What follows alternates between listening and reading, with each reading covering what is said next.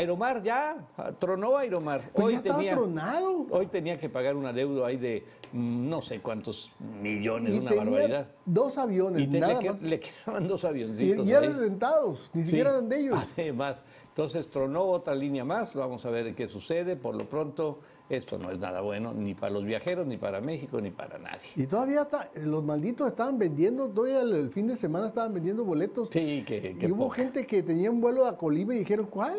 ¿Cuál? Sin menos que te vaya, te lleven el lomo. Pero, como Mary Poppins. No, hombre. Bueno, Por favor, suscríbase, dale like a nuestros contenidos.